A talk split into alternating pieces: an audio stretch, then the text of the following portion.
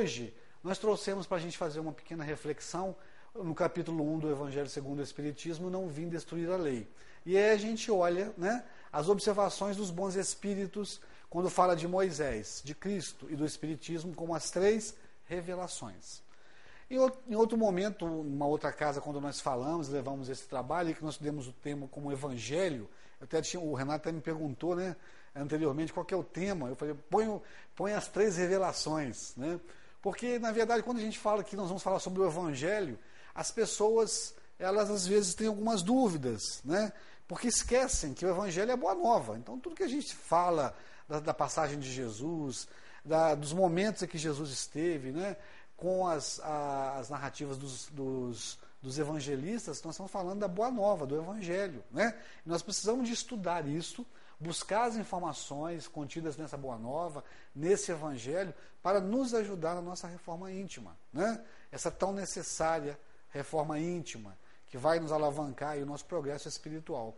Então a gente começa é, dando uma lida nessas, nesses, nesses, três itens. Quando os irmãos espirituais, lá no Evangelho segundo o Espiritismo, vêm falando para a gente né, sobre essas três revelações, sobre os três fatores que nós constituímos como sendo as três revelações. E aqui Mateus, ele fala, ele escreve que Jesus disse que não pensei, não penseis que vim destruir a lei ou os profetas. Eu não vim destruí-los, mas dar-lhes cumprimento. Porque eu vos digo, em verdade, que o céu e a terra não passarão antes que tudo o que está na lei seja cumprido perfeitamente, até um único J e um só ponto. Está lá no Mateus capítulo 5, versículo 17 e 18. É interessante a gente perceber que Jesus falou que nenhum único J, nenhum nada que Deus determina para nós deixará de acontecer. Todas as suas leis, ou seja, as leis divinas, se cumprirão. Então não, não existe profeta que já veio no, planeta Terra ou que virá no planeta Terra com capacidade de mudar as leis de Deus. E essa não foi a intenção de Jesus. Porque enquanto Jesus não, não veio até nós, né, nós conhecíamos Deus como aquele que pune, aquele que castiga, né? Nós conhecíamos Deus como, como temor. E aí Jesus vem nos apresentar Deus como Pai, né? E então ele vem trazendo e dizendo claramente que tudo que Deus havia determinado para a evolução do planeta Terra, tudo irá acontecer, até um, o último J e até o último ponto, ou seja, tudo. Né? Então, vamos, no decorrer do nosso estudo, entender por que Jesus veio dizer, porque não veio mudar as leis de Deus, mas ele veio mudar alguma coisa assim. Né? Quando os irmãos espirituais falam de Moisés, eles falam que há duas partes distintas na lei mosaica.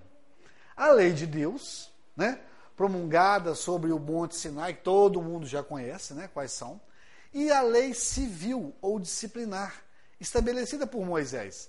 Uma é invariável. Qual? Essa lei de Deus. Ela é invariável. E a outra, a de Moisés, apropriada aos costumes e ao caráter do povo. Se modifica com o tempo.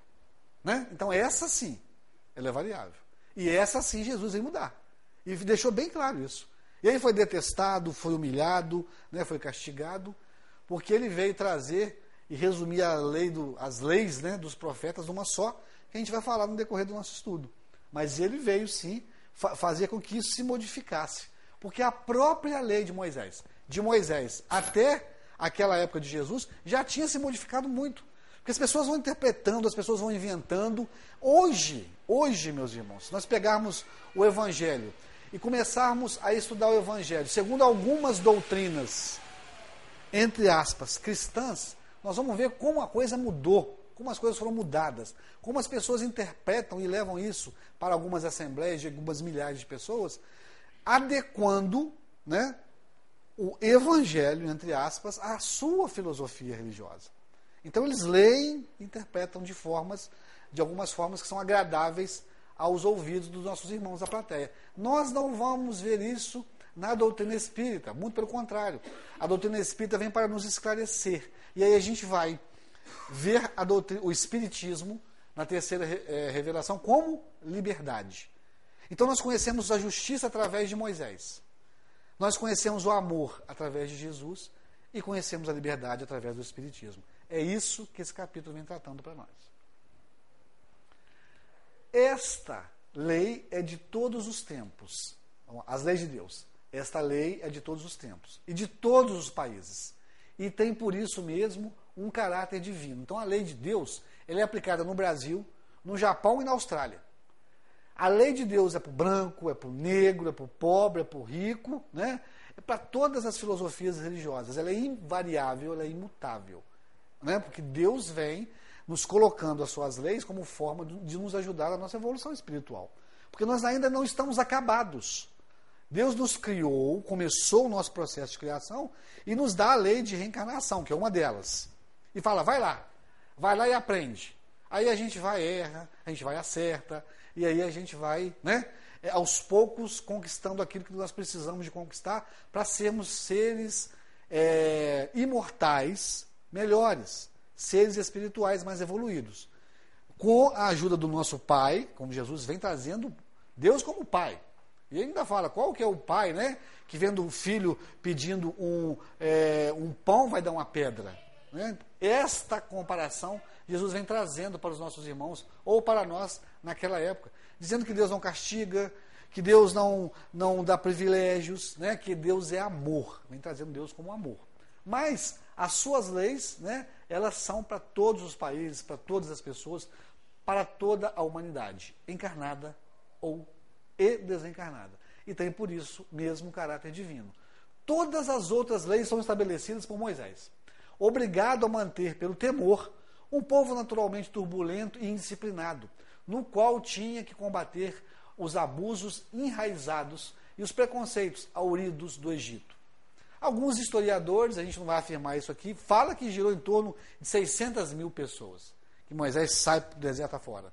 Né? Então ele precisava de é, ter leis, ele precisava de estabelecer alguma coisa que fosse pessoal. 40 pessoas seria a maior dificuldade do mundo. Nós sabemos que nós somos movidos pela diversidade de carismas. Ou seja, cada um pensa diferente. Aqui, se nós formos. Quantas pessoas?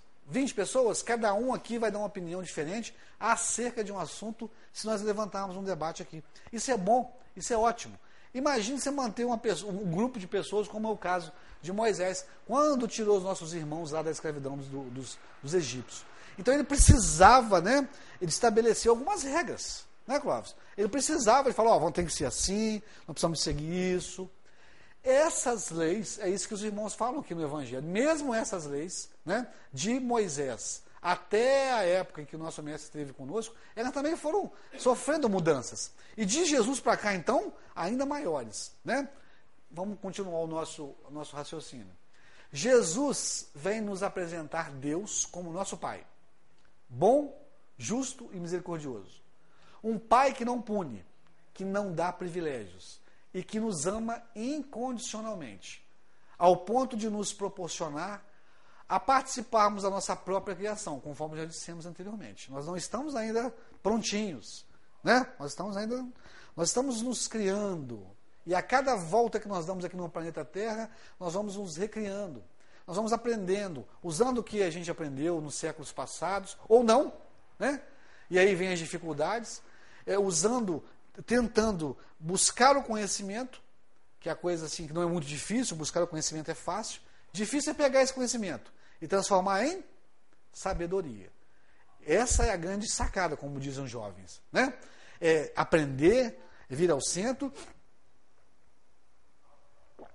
aprender sobre o Evangelho, aprender sobre nós mesmos, né? buscar o conhecimento, frequentar a reunião do, de estudo do Livro dos Espíritos, do Evangelho segundo o Espiritismo, as reuniões de estudo que a casa oferece, aí eu estou buscando conhecimento. Eu estou me, né, me buscando, lendo, aprendendo. Agora lá fora, sim, eu vou transformar isso tudo em sabedoria. De que forma? Dando o meu testemunho. Dando o meu testemunho. Porque se eu aprendo uma coisa boa, eu preciso passar isso para frente. Como é que eu vou passar isso para frente no meu trabalho? Sendo que nós vivemos na diversidade de carismas. O outro lá é evangélico, você é espírita, o outro é católico. Então você vai chegar lá e vai colocar, ó, ontem eu aprendi isso, isso no centro? Não. nós vamos dar o nosso testemunho através do nosso comportamento, através das nossas dificuldades e do nosso desejo sincero de melhorar. Aí a pessoa vai olhar assim, hum, o Clóvis está diferente hoje, hein? No trabalho. O Clóvis chega no trabalho mais tranquilo, né? ele não está tão nervoso, durante o dia ele se comportou melhor, ele se esforçou para contribuir. Né? Porque existe, não sei se vocês repararam isso, vocês conhecem aquela pessoa que espalha bolinho? O sujeito quando chega, sai todo mundo. Ou então espalha montinho. Nós precisamos de ser aquela pessoa que ajunta o bolinho, que ajunta o montinho. Olha, o Clóvis está chegando. É uma pessoa interessante, é uma pessoa que vai tra trazer é, uma, uma, uma, conversa agradável. E as pessoas, o, Clóvis, o Clóvis vai buscar essas pessoas, vai atrair essas pessoas. E aí, nesse momento, o Clóvis vai começar a dar o seu testemunho acerca do que ele, do que ele aprendeu ontem lá na reunião do Livro dos Espíritos. Né? É, olhando o irmão com dificuldade, assim como ele é, como eu sou, né? merecedores da misericórdia de Deus. Quem nunca é, é, cometeu um deslize, quem nunca teve algum problema com o seu amigo que não possa gerar a ele uma capacidade maior de compreensão? Olhar o irmão como irmão mesmo, assim, cheio de dificuldades como eu sou, né? E parar os julgamentos, parar aqueles tratamentos é, que vão, às vezes, não vão criar nada edificante no relacionar, no dialogar. Olha, gente, se nós entendemos que a gente vive, nós vivemos muito pouco em casa e muito mais no trabalho, né? Se a gente for analisar isso.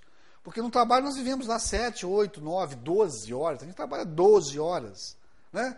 Eu chego em casa às vezes à noite, tomo banho e vou sair para trabalhar aqui no centro. Aí quando eu chego em casa, meu pessoal está dormindo, eu vou dormir, eu tenho pouco tempo de relacionar lá em casa. Onde é que eu vou gastar minha carga de conhecimento para transformar aquilo em sabedoria? No trabalho. E eu vou mais além. O André Luiz ele fala o seguinte, que devido ainda a alguns problemas que nós temos de relacionamento, e, e, que se impossibilita de nascermos no mesmo lar para acertarmos algumas arestas, nós vamos nos encontrar primeiro no trabalho. Olha que interessante. Lá no trabalho é onde a gente ganha o dinheirinho para sustentar as leis da sociedade, né? nós, diante das leis da sociedade. Olha que interessante. Nós vamos nos encontrar no centro espírita, Clóvis. O André Luiz fala. Aí nós vamos nos conhecer melhor nessa, nós vamos debater um pouco mais acerca de algumas coisas, vamos nos aproximar mais, e na próxima, ou então em algumas outras próximas, nós vamos nascer dentro do mesmo teto como irmãos. Aí é o que nós falamos aqui no, no, em outro momento que nós estivermos. Nós estamos hoje trabalhando dentro daquela família, que é a família consanguínea. Né? Eu nasci dentro daquela casa com aqueles irmãos e eu preciso de resolver as coisas lá.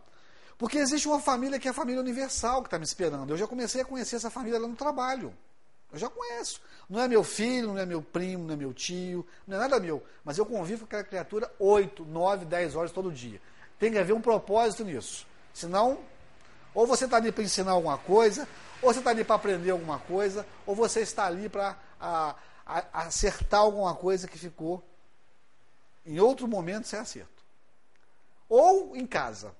Né? Existem os credores ou os devedores, que as pessoas gostam de dizer, dentro dos nossos lares, aqueles irmãos que nós nos comprometemos lá fora. Aí é, isso aí é a família consanguínea. A família, é a família universal. Você começa a conhecer essa família universal, que é aquela família fora da sua casa, num centro espírita, no trabalho. Porque em casa é mais fácil a gente discutir e discordar, mas no centro a gente fica um pouquinho de vergonha. O outro está falando, eu não, isso eu não sei se acontece, mas, por exemplo, é, quando existe essa diversidade de carismas, o Renato tem dificuldade na reunião para escolher a cor da parede do centro.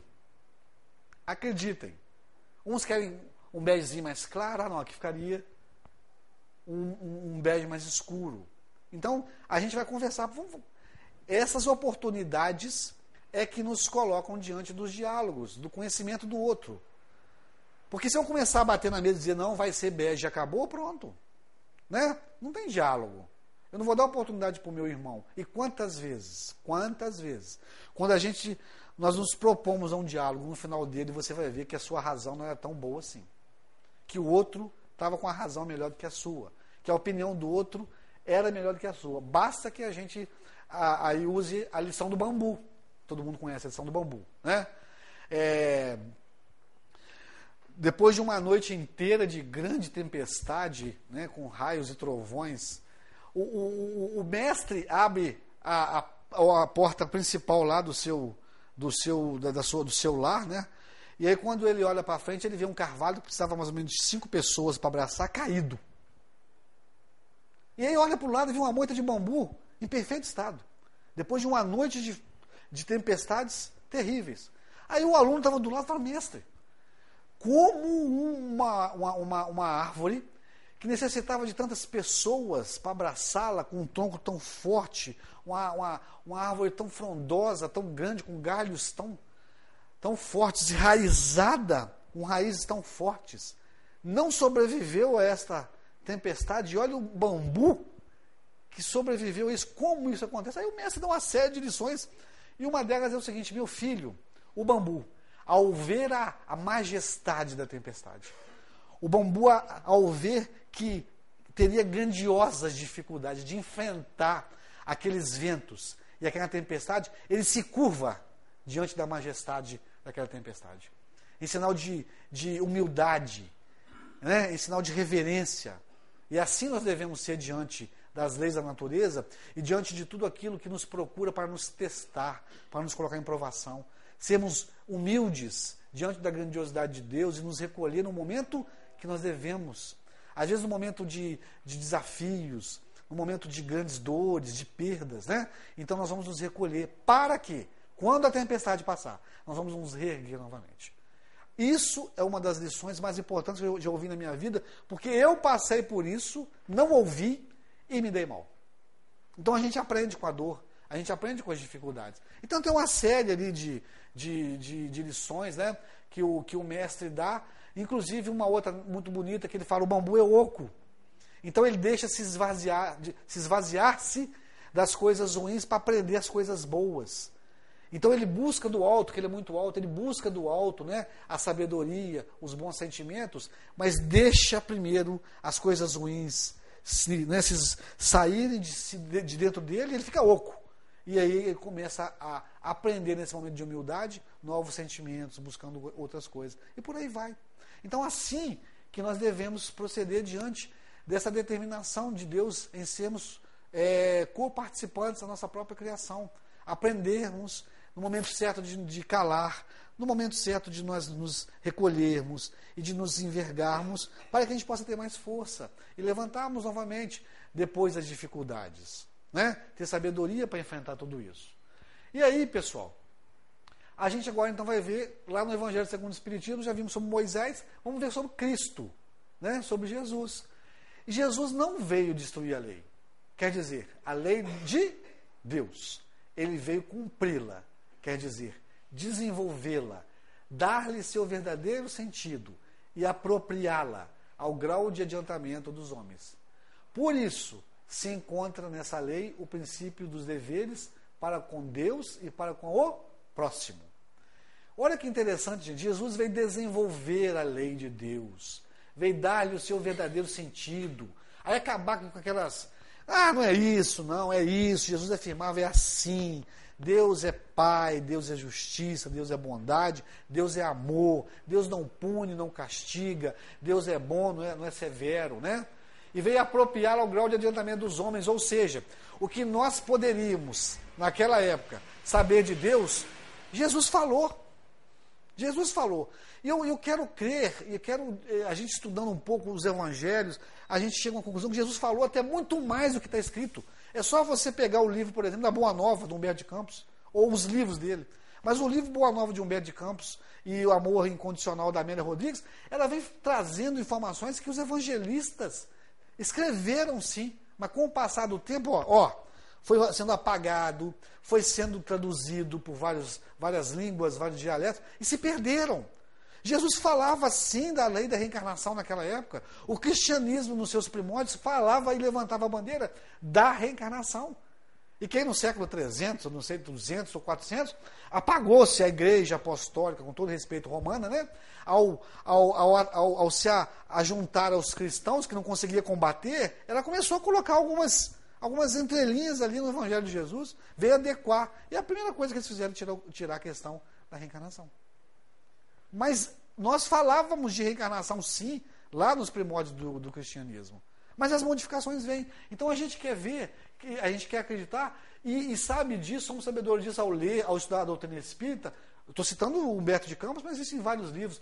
Como Jesus falava de muitas verdades que As outras filosofias tentaram esconder, mas aí chega o Espiritismo, que é liberdade, que é esclarecimento, para nos trazer isso tudo. Jesus falava assim, né? então, mas ele falava de uma forma apropriada, né? a nosso grau de, de, de adiantamento. E a gente olha para nós hoje, comparando a nós há dois mil anos atrás, ah, nós éramos é, mais, mais atrasados, sim, nós éramos, mas não tanto assim para entendermos o que Jesus falava, que era muito mais do que está escrito. É por isso que nós precisamos estudar a doutrina espírita, ou, desculpa, o espiritismo. Por isso se encontra nessa lei o princípio dos deveres para com Deus e para com o próximo, que constituem a base da sua doutrina. Quando, quanto, desculpe, as leis de Moisés, propriamente ditas, ao contrário, Jesus as modificou profundamente, muito, né? Por isso foi odiado, por isso foi perseguido, né? Não foi compreendido, não foi entendido, né?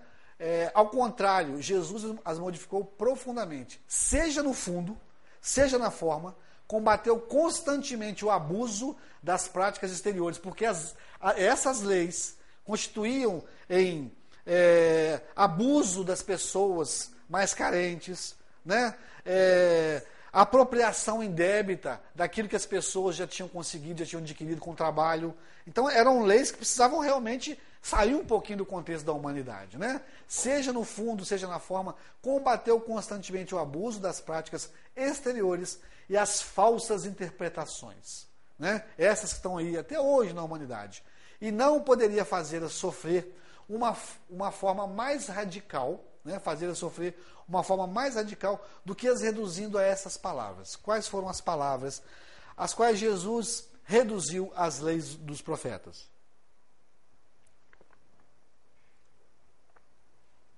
Amar a Deus acima de todas as coisas e ao próximo como a si mesmo. Pronto, acabou. O resto pode esquecer. Então ame a Deus acima de todas as coisas, como Pai, como Criador, né, de tudo que existe no universo, bom, justo e misericordioso infinitamente. Mas faça, faça ao próximo, aquele que está ao seu lado, aquele pescador, né, que vai se, e se joga no mar com dificuldades, sofre, né, muito, muitos dias, trazendo aquela pesca para alimentar o seu povo, para alimentar a sua família, compre aquilo num preço justo, pague aquilo num preço justo. Isso aí soava bem aos, aos ouvidos dos cobradores de impostos? Soava bem aos ouvidos dos judeus que representavam os romanos? Claro que não. Claro que não. Né? Ninguém poderia, poderia amar ao outro se ele roubasse do outro, se ele explorasse do outro. Por aí, por isso que Jesus começou a ser odiado e perseguido. Né? E, e, e dizendo, ele completou: está aí toda a lei dos profetas. Está aqui, gente. Ó. Ele disse que é só fazer isso: amar a Deus acima de todas as coisas e ao próximo como a ti mesmo. Naquela época, eles tinham grandiosas dificuldades de entender isso. E hoje não, né? Nós entendemos perfeitamente. A grande questão é: nós estamos fazendo? Não estou pedindo para responder, não. Nós precisamos de pensar isso. Será que nós estamos fazendo aos outros exatamente aquilo que nós gostaríamos que os outros fizessem a nós? Será que nós estamos é, promovendo, ajudando né, as pessoas, não só que moram dentro dos nossos lares, mas aquelas pessoas que têm maior dificuldade fora do nosso lar, se eu quero o bem para minha família, eu preciso querer o bem na família alheia. Se eu quero o bem das pessoas que fazem parte da minha família consanguínea, eu preciso querer o bem na família das pessoas que fazem parte da família universal. Porque senão vai ser uma, uma, uma busca incompleta, vai ser uma busca é, cheia ainda de, de, de, de, de, de espaços com oportunidades de melhoria. E a gente precisa pensar muito nisso. Bom, a gente já está começando a finalizar o nosso estudo, porque nós estamos fazendo algumas pinceladas, nós não estamos aqui aprofundando, é necessário que nós façamos aí né, horas e horas de estudo para a gente. E, e, e, o assunto é muito interessante, então nós orientamos que cada um de nós, aquelas pessoas né, que puderem, ao chegar nos seus lares hoje, ou então amanhã, na hora do culto do Evangelho do Lar, eu sei que todos aqui fazem né, o culto do Evangelho do Lar eles podem pegar o Evangelho segundo o Espiritismo e logo no capítulo 1, eu não vim destruir a lei, estudar o que eu estou dizendo aqui com mais calma. Né? Então a gente vai pegar o livro, o Evangelho segundo o Espiritismo, e no capítulo 1 nós vamos estudar na hora do nosso culto do Evangelho do Lar e vamos ler com calma, né? É, vamos, vamos, vamos ver se eu estou falando alguma, alguma coisa que está fora. Né? A, gente, a gente também pode cometer nossos erros. Nós vamos estudar aqui no centro. É, deve ter o, o, estudo do Evangelho segundo o Espiritismo. Vamos, estudar em casa, vamos ler, vamos nos inteirar acerca desse assunto, porque é muito interessante. E nós estamos trazendo apenas é, uma, uma parte que a gente achou um pouco mais interessante para é, tentar é, jogar a sementinha e cada um de vocês pegar essa sementinha, esse desejo de saber um pouquinho mais e estudar em casa, que é, que é o interessante. Porque lá no Evangelho segundo o Espiritismo, os irmãos dizem que o Espiritismo é a nova ciência que vem revelar aos homens, por provas irrecusáveis, a existência e a natureza do mundo espiritual. Vamos imaginar que tem um ponto aqui no lugar dessa vírgula. Nós conhecemos um autor espiritual que todos conhecem e admiram muito, nós amamos muito, a dona Joana de Ângeles. Tivemos a oportunidade de estudar alguma coisa dela. E nos seus últimos livros, se não me engano, é no livro Entrega-te a Deus, que foi um dos últimos, não foi o último, foi um dos últimos que o Divaldo psicografou. Eu me lembro direitinho, ela dizendo o seguinte: a Joana de Ângeles. É, aqui nós falamos, então, antes, na possibilidade de transformarmos lá fora o conhecimento em em que, gente? Em sa sabedoria. Né? Nós precisamos, esse é o nosso, o nosso objetivo, o nosso foco. Pegar o que a gente sabe e transformar em sabedoria. Ora, o, o conhecimento e transformar em sabedoria. É fazer como médico, que estudou anos lá na faculdade de medicina e vai para o seu consultório transformar aquilo em saúde, levar o socorro. É como o professor, né, que estudou décadas e vai lá na sala de aula levar o seu conhecimento, ensinando e levando a sabedoria. Assim, a gente deve encarar a palavra de Deus. Né?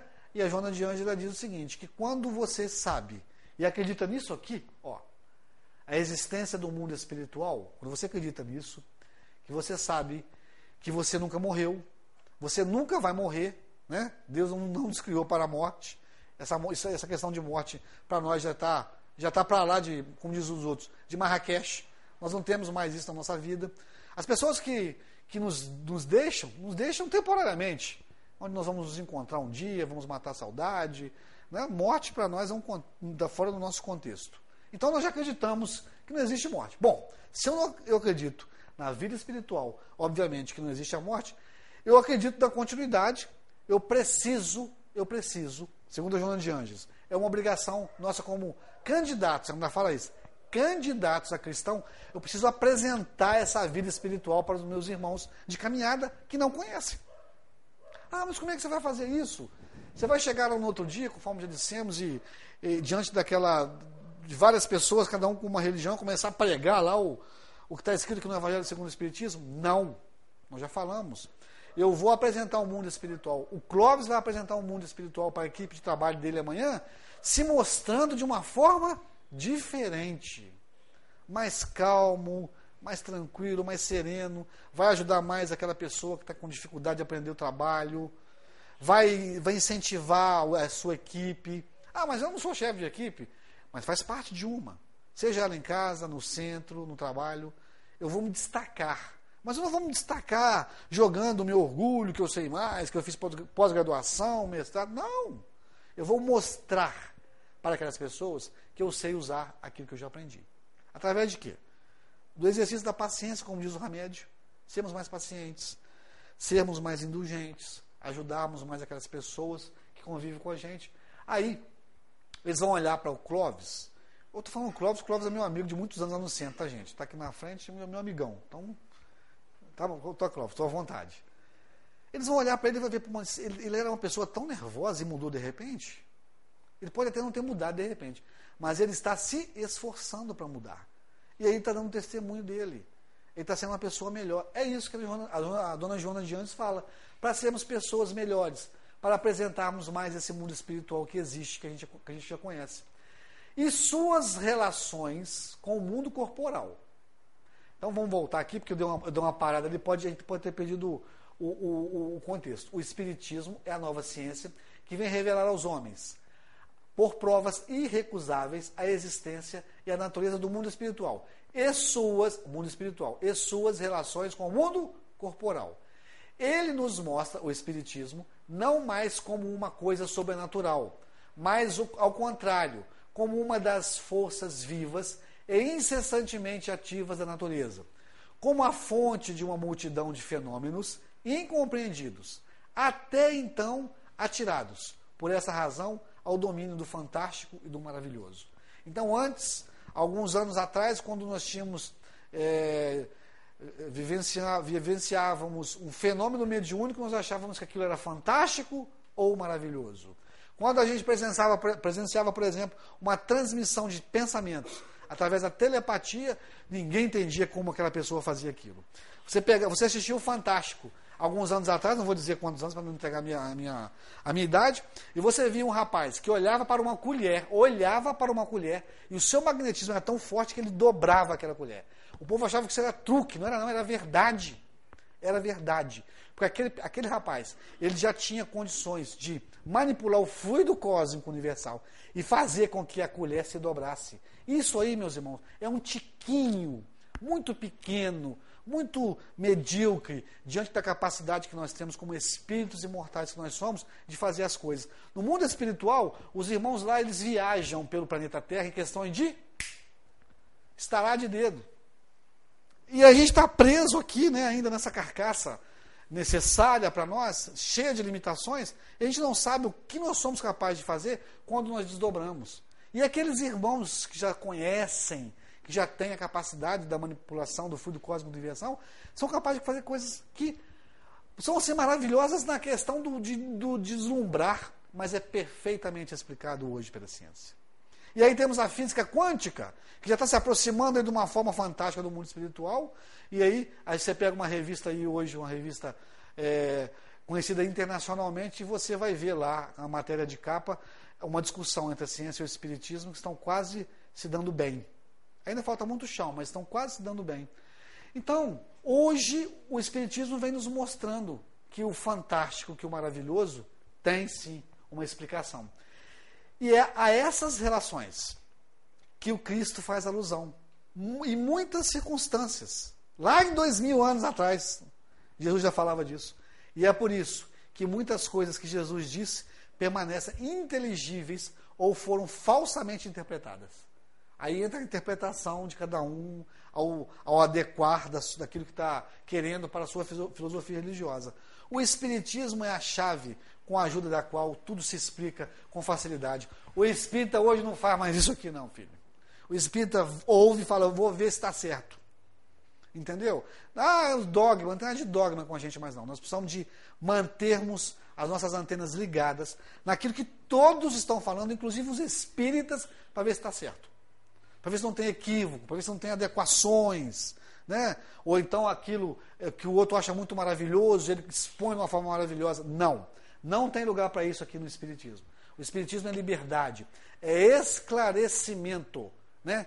E explica porque que, diante das leis de Deus, não se passarão até que o único ponto e até que o único J seja cumprido. São as determinações de Deus para conosco. Né? Os planos de Deus de crescimento, de evolução que Ele tem para cada um de nós. Para cada um de nós. E não vai ser ser humano que vai fazer com que isso mude, não. Nós podemos sim nos embalarmos nas informações equivocadas do mensageiro, se nós não observarmos bem a mensagem. Aí sim, aí, isso que está o perigo. As pessoas hoje elas olham a pessoa que está falando. E aí cria-se uma admiração profunda por ela e não quer nem saber o que ela está falando. Vai fazendo aquilo que aquela, aquele indivíduo, que é cheio de, de imperfeições, assim como todos nós, está pedindo para fazer sem observar a mensagem. Isso, meus irmãos, é muito perigoso. Né? Bom, Agora nós vamos dar um stop lá no Evangelho e vamos falar um pouquinho desse livro aqui, ó, que é um dos melhores livros que o, o Espiritismo já trouxe para o planeta Terra. Sim, ele havia vencido todos os pavores das energias desencadeadas com as suas legiões de trabalhadores divinos. Lançou o escopo da sua misericórdia, um tiquinho, sobre o bloco de matéria informe que a sabedoria do Pai deslocara do Sol para as suas mãos augustas e compassivas. Isso está lá no livro A Caminho da Luz, do Emmanuel, na página 21. Né? Então, Deus, Deus autoriza né, que do Sol se escape esse pedacinho, que é o planeta Terra, e coloca esse pedacinho nas mãos de, nas mãos de Jesus. Para que Jesus comece a moldar o planeta Terra. Isso aí, há mais ou menos 4 bilhões e 500 milhões de anos. Jesus já era Sua Majestade, já era Sua luminosidade há 4 bilhões e 500 milhões de anos, quando Deus permite que ele seja o governador do planeta Terra. A misericórdia do Pai faz com que do Sol seja lançada uma parte, e dela surge aquela que se tornaria a nossa casa santa, esculpida por Jesus e por sua equipe de trabalhadores celestes. A nossa escola, então, é envolvida em vibrações do mais puro amor. E a ela, Jesus, nosso arquiteto divino, atribui as leis da justiça, da bondade, do progresso, provenientes daquele que é o Criador de todo o universo. O planeta Terra começa então a conhecer, a partir da sua formação, as leis que iriam prevalecer sobre ele. Justiça, que nós conhecemos com Moisés, ou pelo menos o senso de justiça. Amor, nós aprendemos com Jesus, que veio aprender e veio ensinar o amor e veio eh, nos apresentar Deus como Pai. E conhecemos a liberdade através do Espiritismo, que reconhecemos como sendo o consolador que Jesus nos prometeu. Aí a gente olha isso aqui, meus irmãos, que não é um desenho, acreditem, é uma foto. É uma foto tirada de um satélite. A nossa, olha que coisa mais maravilhosa. Olha que coisa linda. Pode apagar um pouquinho a luz?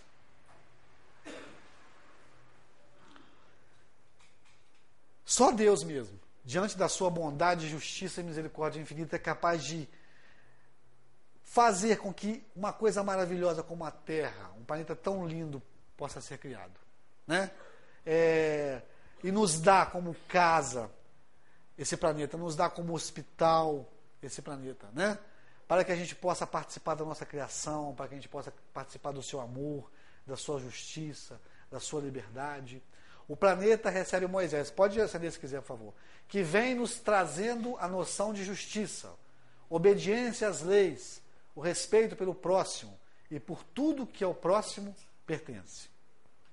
Para conhecer o amor, o orbe terrestre começa a se preparar para receber o Mestre. Muitas foram as entidades eh, de luz que o antecederam, colaborando, cada um da sua forma, com o desenvolvimento do orbe terrestre.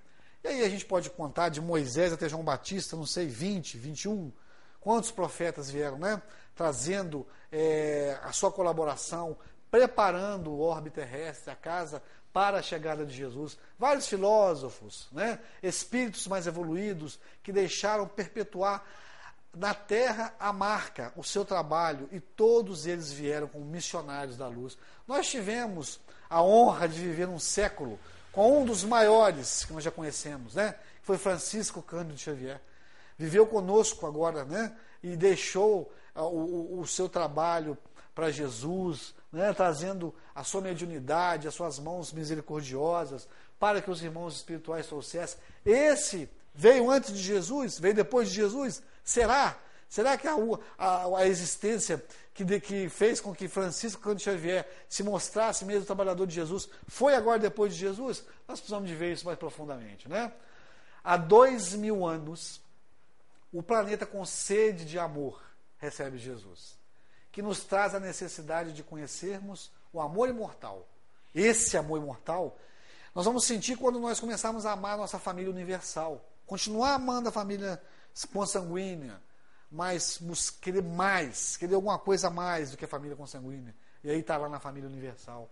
E essa família universal, como já dissemos, já conhecemos um pouco dela. Lá no trabalho, aqui no centro, né, lá na pracinha, lá aonde eu, eu me interajo com as pessoas. O único sentimento capaz de nos tornar seres mais puros é esse amor imortal. Né? Espíritos com capacidade de vislumbrar estrelas mais cintilantes. E ele vem, Jesus vem nos dizer que esse amor espera por cada um de nós e que um dia todos nós o conheceremos.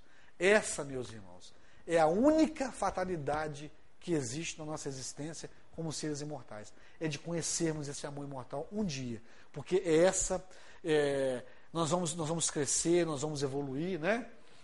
Jesus, percebendo a sua, a nossa, desculpe, ainda ingenuidade espiritual naquela época, a nós promete o seu consolador, né?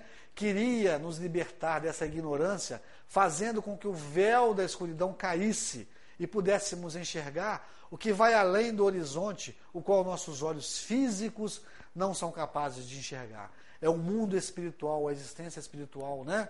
O, através da codificação do nosso querido Allan Kardec. Recebemos então o Consolador, o Consolador prometido por Jesus, o Espiritismo, que esclarece, direciona e nos traz maiores e mais responsabilidades. Mas, acima de tudo, reforça em nós, em nossos corações, mais esperanças de um futuro melhor que nos traz a liberdade. Então nós conhecemos o Espiritismo que vem nos trazendo a liberdade.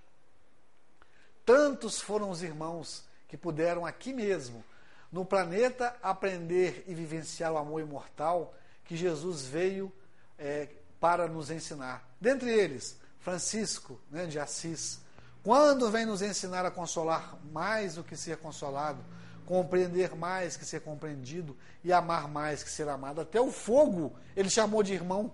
No momento em que o fogo estava tirando a sua visão, que ele precisava, né? Até o fogo, o nosso querido Francisco de Assis chamou de irmão. Esse conheceu realmente, profundamente, esse amor, né? Imortal. Então nós conhecemos Jesus de Nazaré, o mestre de justiça, de amor e de liberdade. Podemos muitas vezes, meus irmãos, nós terminarmos o nosso trabalho dessa noite, então nós perdemos muitas vezes a noção do tempo, mas nunca o sentido da vida. Jamais. Perdemos as pessoas que amamos, essas que nos antecedem a vida espiritual, mas nunca o amor por elas. Jamais. Perdemos vários colegas, mas nunca os verdadeiros amigos. Estes estarão sempre ao nosso lado. Quantas vezes perdemos a coragem, mas nunca perdemos a nossa fé diante das dificuldades da vida. E mesmo que nós percamos tudo, jamais perderemos a esperança de que ter tudo e todos conosco outra vez. Porque sabemos que Jesus, que temos a Ti, Jesus, hoje, amanhã e sempre. E teremos sempre Jesus. Muito obrigado pela atenção de vocês e que Ele possa nos abençoar hoje, amanhã e sempre.